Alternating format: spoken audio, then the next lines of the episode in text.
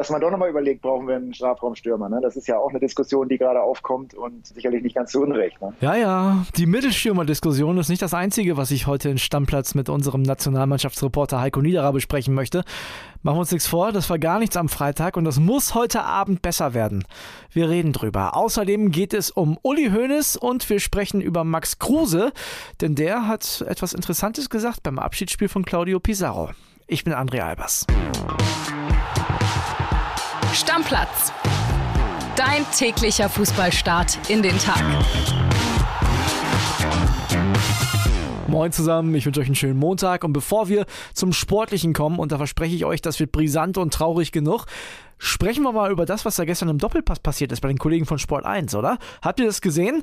Da gab es eine Diskussion um die WM in Katar und Andreas Rettich, der ehemalige Bundesliga-Manager, hat sich da geäußert, hat die WM kritisiert, hat auch die Bayern kritisiert für den Werbevertrag mit Qatar Airways und dann kam Bayern-Legende Uli Hoeneß und ist mal so richtig abgegangen. Ich meine, man kennt das ja schon, dass der im Doppelpass hier und da mal anruft, aber gestern war der mal wieder richtig sauer, wurde auch direkt in die Sendung geschaltet und hat dann tatsächlich Andreas Rettich als König der Schein Scheinheiligen bezeichnet und hat ihn gefragt, ob er auch im Winter kalt duscht und auf das Gas verzichtet, das aus Katar kommt. Also da gab es dann so einen kleinen Schlagabtausch. Am Ende des Tages hat Hoeneß gesagt, dass er glaubt, dass die WM und auch diese Werbepartnerschaft zwischen Bayern und Qatar Airways dafür sorgen wird, dass die Arbeitsbedingungen in Katar besser werden. Und diese Aussagen, und deshalb komme ich drauf, erklärt er heute in Bild. Also lohnt sich mal in die Bildzeitung heute reinzuschauen.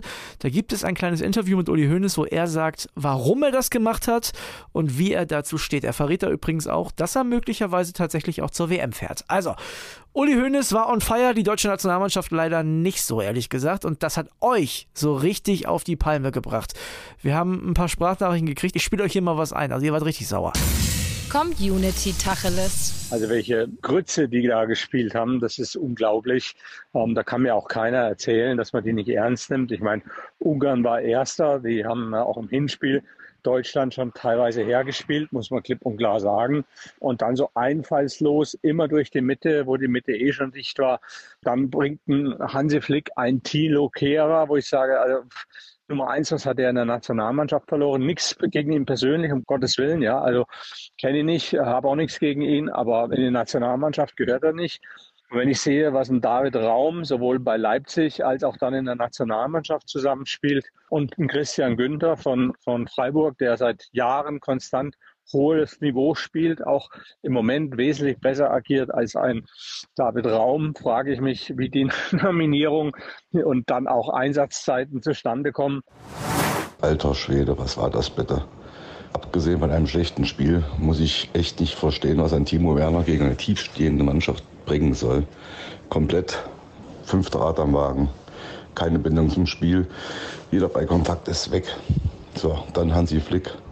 Ich bin absoluter Bayern-Fan und Flick-Fan, aber ich kann in der Halbzeit, zugegeben einen schlechten Knapri, auswechseln und bringen einen Verteidiger. Ich liege 1-0 hinten.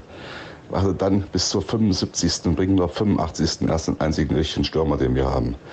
Also da stelle ich mir echt die Frage, was soll das? Kein Einsatz, kein Tempo, kein Spielwitz, keine Einstellung. Das ist einfach eine glatte Sechs, was die hier abliefern. Gündogan läuft rum wie Falschgeld, ja, als wenn er seinen Zwillingsbruder schickt. Das ist nichts, das ist nichts. Kimmich versteckt sich, Müller versteckt sich, Werner weiß gar nicht, wo er hinlaufen soll, als hätte der noch nie zusammen äh, vorne mit Gnabry und Sané gespielt. Gnabry verspringt jeder Ball. Sag mal, was ist los mit den Leuten? Dann sollen die mal nicht so viel Zeit auf Instagram verbringen, nicht so viel Zeit beim Friseur verbringen, die sollen sich mal aufs Wesentliche konzentrieren. Wenn ich einen David Raum sehe, ja, äh, links ein Blitz als Tattoo, rechts so ein cooles Tribal als Tattoo, als wenn er der größte Mafia-Boss ist, aber mal einen Pass über zwei Meter auf die Kette bringen, kriegt er nicht hin. Ja, und sobald es Druck gibt, äh, zieht er die Eier ein. Unfassbar, was der macht. Unfassbar. Bei RB Leipzig die Saison der schlechteste Mann, Tore verschuldet, kaum Statistik im Positiven. Das ist gar nichts. Das ist gar nichts. Musiala rein, hast du wenigstens einen, der mal ein bisschen Fußball spielen kann und auch mal die Einstellung bringt. Ui, was ist hier denn los? Also gegen euch ist Uli Hönes ja ein netter Kuschel-Opi. Ich würde sagen, wir machen das jetzt folgendermaßen. Heiko Niederer, der hat uns ja noch am Freitag erzählt hier, ja, und Ergebnis nicht so wichtig und so. Nee, wir sind jetzt alle schlecht drauf, weil die deutsche Mannschaft so kacke gespielt hat und da muss er jetzt durch. Der soll uns das jetzt mal erklären. Ich nehme das alles mit, was ihr gesagt habt und würde sagen, wir rufen ihn jetzt mal an. Anruf bei Heiko Niederer. Mann, Heiko, wegen dir sind unsere ganzen Hörer sauer. André hier. Ich glaube nicht wegen mir, oder? Nee. wegen Ja, du weißt schon. Timo, Thomas und so weiter, oder? Ja, ich weiß auch nicht, was das soll. Also ich meine, gegen Ungarn kann man mal verlieren, aber nicht, wenn man die deutsche Nationalmannschaft mit der Manpower ist. Ja, das äh, hast du sehr gut ausgedrückt. Also ähm, ja, man muss, man muss natürlich einmal äh, vorweg, bevor wir jetzt in Schimpfen kommen, was wir sicherlich auch gleich machen werden, äh, muss man vielleicht einmal zugutehalten, dass sich gegen Ungarn zuletzt wirklich alle schwer getan haben. Und das äh, gilt ja so ein bisschen als die ekelhafteste Mannschaft zurzeit, gegen die man spielen kann, weil die einfach so eine Defensivdisziplin haben und so äh, kompakt da hinten stehen mit ihrer seltsamen Fünferkette und noch einer Viererkette davor. Also das ist schon nicht einfach. Aber eben, wir sind die deutsche Nationalmannschaft und einfach wird es dann auch bei der WM nicht. Ne? Also ich meine, Japan oder Costa Rica, die können auch plötzlich genauso spielen und da müssen wir irgendwie Lösungen finden. Ne? Du, ich glaube, personell sind die Japaner noch ein bisschen besser besetzt als die Ungarn. Ja, ja, das äh, steht zu befürchten. Also im Moment äh, macht das alles nicht so viel Hoffnung. Also bevor wir aufs äh, England-Spiel heute Abend kommen, ne, ich würde sagen, wir gehen mal in, in die Fehleranalyse. Also wir haben ja schon ein paar Stimmen aus unserer Stammplatz-Community gehört. Das erste ist Timo Werner gegen tiefstehende Ungarn, äh, das Mittel, was man gar nicht braucht. Ja, ja. Also ich glaube, äh, Hansi Flick wollte ihm natürlich nochmal so ein bisschen Push geben, gerade vor eigenem Publikum in Leipzig, wo er jetzt ja wieder spielt. Da hofft man natürlich auf so eine, auf so einen Befreiungsschlag, dass er da vor einem heimischer Kulisse vielleicht dann doch nochmal ein Tor macht oder zwei. Äh, das war sicherlich so ein bisschen der Gedanke dahinter. Aber eigentlich nach dem Spiel muss man wirklich sagen, gegen solche Gegner ist er einfach vielleicht nicht der Richtige. Du hast da einfach nicht diese Räume, die er braucht. Da wäre vielleicht ein Kai Havertz, der deutlich mehr Kopfballstärke hat und den du auch mal hoch anspielen kannst, vielleicht doch die bessere Variante gewesen. Oder eben, äh, dass man doch nochmal überlegt, brauchen wir einen Strafraumstürmer. Ne? Das ist ja auch eine Diskussion, die gerade aufkommt und sicherlich nicht ganz zu Unrecht. Ne? Was sagst du denn? Brauchen wir einen Strafraumstürmer? Also wir haben 26 Mann Kader bei der WM, wir können dreimal mehr mitnehmen, das hat der Hansi Flick auch gesagt. Ich wäre auf jeden Fall dafür, dass man äh, so einen Spezialisten mitnimmt, äh, den man dann eben mal, keine Ahnung, man, man liegt zurück, man muss das Spiel gewinnen, 80. Minute, du musst vielleicht irgendwann wirklich sagen, jetzt Brechstange, äh, Ecken, Freistöße, Flanken vorne rein und dann steht da Niklas Füllkrug, dann wäre mir das ehrlich gesagt lieber, als äh, wenn da, keine Ahnung, Timo Werner oder Kai Havertz stehen, die halt eben nicht gerade die äh, absoluten Strafraumspezialisten im herkömmlichen Sinne sind. Ne? Also ich denke mal schon, dass das äh, Deutschland immer ausgezeichnet hat, dass wir auch Mittelstürmer hatten. Im Moment haben wir natürlich nicht den ganz Top-Top-Namen, kein Lewandowski, kein Haaland, aber äh, einen auf der Bank zu haben, da würde ich mich schon besser fühlen bei der WM, ehrlich gesagt. Dann ist ja auch so ein bisschen bezeichnend, äh, der einzige, also wirkliche Stürmer, den wir im Kader haben, kommt in der 85. ein bisschen spät, oder? Ja, Lukas Metscher hat jetzt eben auch noch nicht gezeigt, dass er so richtig das Knipsergehen hat. Ne? Ist jetzt auch nicht so der ganz, ganz klassische äh, Neuner. Ist kein Füllkrug, meinst du? Haaland. ja, von der Trefferquote nicht, das muss man klar ja. sagen. Ne? Also der hat sicherlich seine Berechtigung dabei zu sein, das will ich gar nicht absprechen, aber er hat jetzt eben auch noch nicht gezeigt, dass er da wirklich eine, eine echte Alternative ist. Und gerade dass der Bundestrainer ihn dann erst so spät bringt, zeigt ja anscheinend auch, dass es jetzt im Training vielleicht nicht so ist, dass er da einen Ball nach dem anderen ins Netz drischt. Also von daher, ja, ist sicherlich noch nicht die 1A-Lösung, würde ich mal so sagen. Okay, ein Kritikpunkt habe ich noch. 46. kommt ein Verteidiger für einen Stürmer, Kera für Gnabry. Auch komisch. Ja, wobei das war ja, das hat ja Hansi Flick erklärt, das war, das war ja taktisch. Dafür ist ja Jonas Hofmann dann vorgegangen, weil Hansi Flick gemerkt hat, dass das dann doch irgendwie mit zwei offensiven Außenverteidigern, Hofmann und Raum, vielleicht doch nicht ganz das richtige Mittel war. Da haben die Ungarn mit ihren Kontern einige Nadelstiche gesetzt über Außen und äh, Kehra ist dann eben einfach so ein bisschen die defensivere Variante und äh, kann dann mehr die Seite dicht machen. Hofmann wurde dafür vorgezogen. Also das war jetzt nicht unbedingt defensiver danach, sondern eigentlich eher ein bisschen offensiver ausgerichtet, hinten dann so ein bisschen auch mehr mit Dreierkette. Also das kann ich schon verstehen. Das ist dann vielleicht auch für die WM tatsächlich mehr der Gedanke, dass Kehrer derjenige ist, der vielleicht eher die Seite dann dicht machen kann. Und wenn man dann so guckt, ne, es gab am Ende vier Wechsel von Hansi Flick, hätte er fünfmal gedurft. Ich habe mir dann aber mal die Ersatzbank angeguckt und da sind wir eben bei Niklas Füllkrug, Simon Tirode oder wem auch immer. Da war gar kein Offensiver mehr auf der Bank. Da saßen noch Arnold, Bella Kotschap, Ginter, Gosens, Schlotterbeck und Torhüter. Ja, ja. Da fehlt einer. Absolut. Also ich habe es ja schon gesagt, ich wäre wär auf jeden Fall dafür, äh, dass man da sich intensiv Gedanken macht. Und mein Gott, wenn man da jetzt, wenn jetzt als Niklas Füllkrug als Nummer 26 mitkommt, vorausgesetzt er trifft vielleicht noch fünf bis zehn Mal für Werder, dann hätte er alle Berechtigung, wenn er mit gutem Selbstvertrauen da antritt, warum denn nicht? Ne? Wenn er bis zur WM noch zehn Tore für Werder macht, sind wir Tabellenführer. nee, aber klar, also äh, ist auf jeden Fall momentan relativ gut in Form, kann man sich vorstellen. Das Gute ist, heute Abend geht's ja direkt weiter, man kann das wieder gut machen und da kommt eine Mannschaft, die sind halt momentan auch einfach noch schlechter als wir, nämlich die Engländer. Genau, das ist, das ist das einzig Schöne momentan. Den Engländern geht es noch schlechter. Ich habe da auch mit ein paar Kollegen gesprochen aus England, äh, die sagen, das ist so ein bisschen das Rennen, wer die beschissenste Mannschaft in Europa gerade ist. Darf man das so sagen? Ja, ja es, es, ist schon traurig ein bisschen, aber du hast natürlich recht. Ja, es ist, die sind schon äh, sicher letzter. Die können uns nicht mal mehr überholen mit einem Sieg. Ja, ja, also da ist im Moment auch einiges am Brodeln rund um Nationaltrainer Southgate. Also da ist auf jeden Fall deutlich mehr Alarm noch als bei uns und die brauchen den Sieg fast noch dringender. Das ist natürlich dann auch wirklich keine einfache Situation für beide Mannschaften, weil beide brauchen eigentlich diesen Sieg, um mit irgendwie mit einem einigermaßen vernünftigen Gefühl zur WM zu fahren. Und ja, von daher ein spannendes Spiel, auch wenn es eigentlich Nations League mäßig um nichts mehr geht.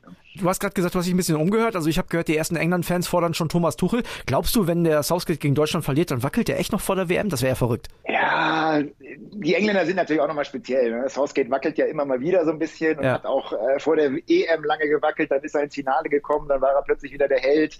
Aber jetzt haben sie eben auch schon, glaube ich, fünf Spiele in Folge, wo sie äh, ich habe es irgendwie gelesen, nur ein Elfmetertor gemacht haben und gar nichts getroffen haben. Und wenn du überlegst, wen die da alles rumlaufen haben und was für Superstars das sind, ist es natürlich irgendwie auch schwer vorstellbar, dass man aus den ganzen Top-Leuten, gerade also was die an jungen Leuten da rumlaufen haben und Offensivtalenten, dass man da nicht bessere Resultate erzielen kann. Und das wird natürlich dann auch wieder äh, Southgate angelastet, ne? dass er dann auch manchmal Spieler draußen lässt, wo keiner versteht, warum sitzen die jetzt draußen. Alexander Arnold, der einer der besten Außenverteidiger der Welt ist, meiner Meinung nach, sitzt dann draußen. Also ist schon verständlich, dass sich die englischen Fans da auch ein bisschen aufregen, dass diese Mannschaft mit diesen diesen vielen Stars eben nicht zu mehr in der Lage ist anscheinend. Kommen wir vielleicht nochmal zurück auf unsere Mannschaft, die heute Abend dann im Wembley ran muss. Was glaubst du, wie sieht die aus? Ähnlich wie am Freitag? Hansi Flick hat ja schon gesagt, dass jetzt nicht mehr so viel experimentiert wird. Er wird jetzt nicht die ganze Elf umkrempeln. Ein ganz wichtiger Faktor, da bin ich mir ganz sicher, wird natürlich von Anfang an spielen und das ist Jamal Musiala. Hm. Und das ist ja so ein bisschen der, der als einziger uns äh, noch richtig Freude gemacht hat in den letzten Spielen mit seiner Genialität, mit seiner Kreativität, mit seinen Dribblings. Das ist, glaube ich, auch genau das, was wir brauchen, dass wir da so ein bisschen Freigeist vorne haben, der mal eine gute Idee hat und auch mal sich was traut und unbedarft daran geht. Der wird sicherlich spielen. Also das ist, glaube ich, ein ganz entscheidender Faktor dann. Hinten wird es ein paar Wechsel geben müssen müssen. Antonio Rüdiger ist ja gelb gesperrt, da wird dann wahrscheinlich Schlotterbeck ran dürfen. Und auf den Außenverteidigerpositionen könnte es eben auch sein, dass er dann mehr auf die bisschen defensivere Variante setzt, eben mit Kehrer. Ansonsten denke ich, wird es nicht so wahnsinnig viele Wechsel geben. Also Gnabry könnte vielleicht für Musiala raus. Sané ist die Frage, ob er nochmal ran darf. Man könnte natürlich auch Harvard statt Werner vorne bringen. Das ist sicherlich auch noch eine Überlegung. Aber wie gesagt, ganz, ganz viele Wechsel erwarte ich jetzt nicht. Also ich habe Füllkrug beim Abschiedsspiel von Pizarro gesehen, der ist auch fit. Ja, er hat ein Tor gemacht, ne? Getunnelt ja. und reingemacht. Hab ich auch ein bisschen der, der, der, der, könnte noch. Was erwarten ja, vielleicht, wir? Vielleicht, vielleicht, hat, vielleicht haben sie vielleicht äh, auch mal hingeguckt. Was erwarten wir denn stimmungsmäßig heute Abend? Das wird Wahnsinn, oder? Ja, klar. Also Wembley, Wembley ist natürlich immer eine eigene Hausnummer. Ich war letztes Jahr auch beim Achtelfinale da, was ja für uns leider äh, unschön geendet hat. Aber diese Stimmung in Wembley ist natürlich fantastisch und es ist für beide Seiten natürlich ein absolutes Prestigeduell. Da geht es um alles, auch wenn es um nichts geht. Und gerade jetzt geht es ja sogar um einiges, nämlich um das Gefühl, wie man zur WM fährt. Ne? Und das ist natürlich für beide Mannschaften ein entscheidendes Spiel, weil sonst ist äh, nicht WM-Alarm, sondern WM-Panik angesagt, glaube ich, wenn wir das auch noch verlieren. Ne? Mal angenommen, das geht heute Abend komplett in die Hose, gibt ein 0-4 aus deutscher Sicht. Hansi Flick wackelt auf gar keinen Fall, das können wir schon mal sagen, ne? Nein, nein, nein, nein. Dafür hat das bisher einfach zu gut gemacht und dafür, dafür äh, haben wir auch, glaube ich, alle Spieler vollstes Vertrauen in ihn. Und äh, eigentlich haben wir ja auch Vertrauen, er macht das wirklich gut, aber äh, es ist jetzt so ein bisschen die Zielgerade vor der WM und jetzt muss man natürlich A, Ergebnisse liefern und B, auch ein bisschen zeigen, dass es da Sachen gibt, die uns Hoffnung machen, dass wir wirklich eine gute WM spielen. Und wenn jetzt natürlich die letzten Spiele, also 0-4, das wäre schon wirklich, puh, also da würde, würde, glaube ich, keiner mit einem guten Gefühl zur WM fahren, ehrlich gesagt. Und es ist natürlich auch wichtig, gerade die Köpfe der Spieler, wie fahren die da hin? Und wenn du natürlich weißt, boah, die letzten Spiele, das war nicht so, dann gehst du da natürlich anders ran. Ne? Und gerade bei einer WM geht viel über den Kopf. Du brauchst ein gutes Selbstvertrauen, breite Brust und das wäre schon echt schlecht. Heiko, jetzt lass uns noch mal positiv hier rausgehen. Also ich weiß, das war nichts am Freitag und viele werden sich geärgert haben, dass sie das Spiel angeschaut haben. Das wird heute Abend eine ganz andere Nummer. Das ist richtig geiles Länderspiel-Feeling im Wembley gegen England. Das wird ein anderes, ein geileres Spiel, oder? Ja, natürlich, absolut. Also da kann ich alle beruhigen, das wird ein viel besseres Spiel. äh, nein, aber was, was ja wirklich Hoffnung macht, ist, dass uns natürlich solche Gegner, die auch selber mitspielen, natürlich deutlich mehr liegen. Ne? Da können wir unsere Stärken dann noch ausspielen mit unseren schnellen Spielern vorne. Da haben wir mehr Räume, da können wir unser Pressing, unser Passspiel besser ausspielen. Und von daher glaube ich, das liegt uns mehr. Ich glaube auch, das kann gut gehen. Und wenn wir die weghauen, die Engländer, dann sieht auch wieder alles ganz positiv aus. Ich bin mir ziemlich sicher, dass wir morgen dann nochmal drüber reden werden. Heiko, ich danke dir auf jeden Fall für den Moment. Alles klar. Dankeschön, schöne Grüße. Ciao, ciao. Da bin ich ja mal gespannt, was das heute Abend wird. Für all diejenigen von euch, die es noch nicht aufgegeben haben mit der deutschen Nationalmannschaft. Ich gehöre auch dazu, Leute. Bald ist WM. Das wird schon. Heute 2045 RTL, das Spiel in England. Stimmungsmäßig wird es auf jeden Fall ein Riesending. Ob es fußballerisch auch so wird, ich kann es nicht versprechen. Da halte ich mich jetzt mal ein bisschen zurück. Aber ich hoffe es natürlich. Also, ich werde vorm Fernseher sitzen. Ihr vielleicht auch. Morgen reden wir drüber. Heute 2045 RTL. Ein Thema habe ich noch für euch. Und zwar gibt es da einen Mann, der ist von der Nationalmannschaft momentan ziemlich weit entfernt. Also, der würde ja froh sein, wenn er im Verein mal wieder in der Startelf steht. Und zwar Max Kruse.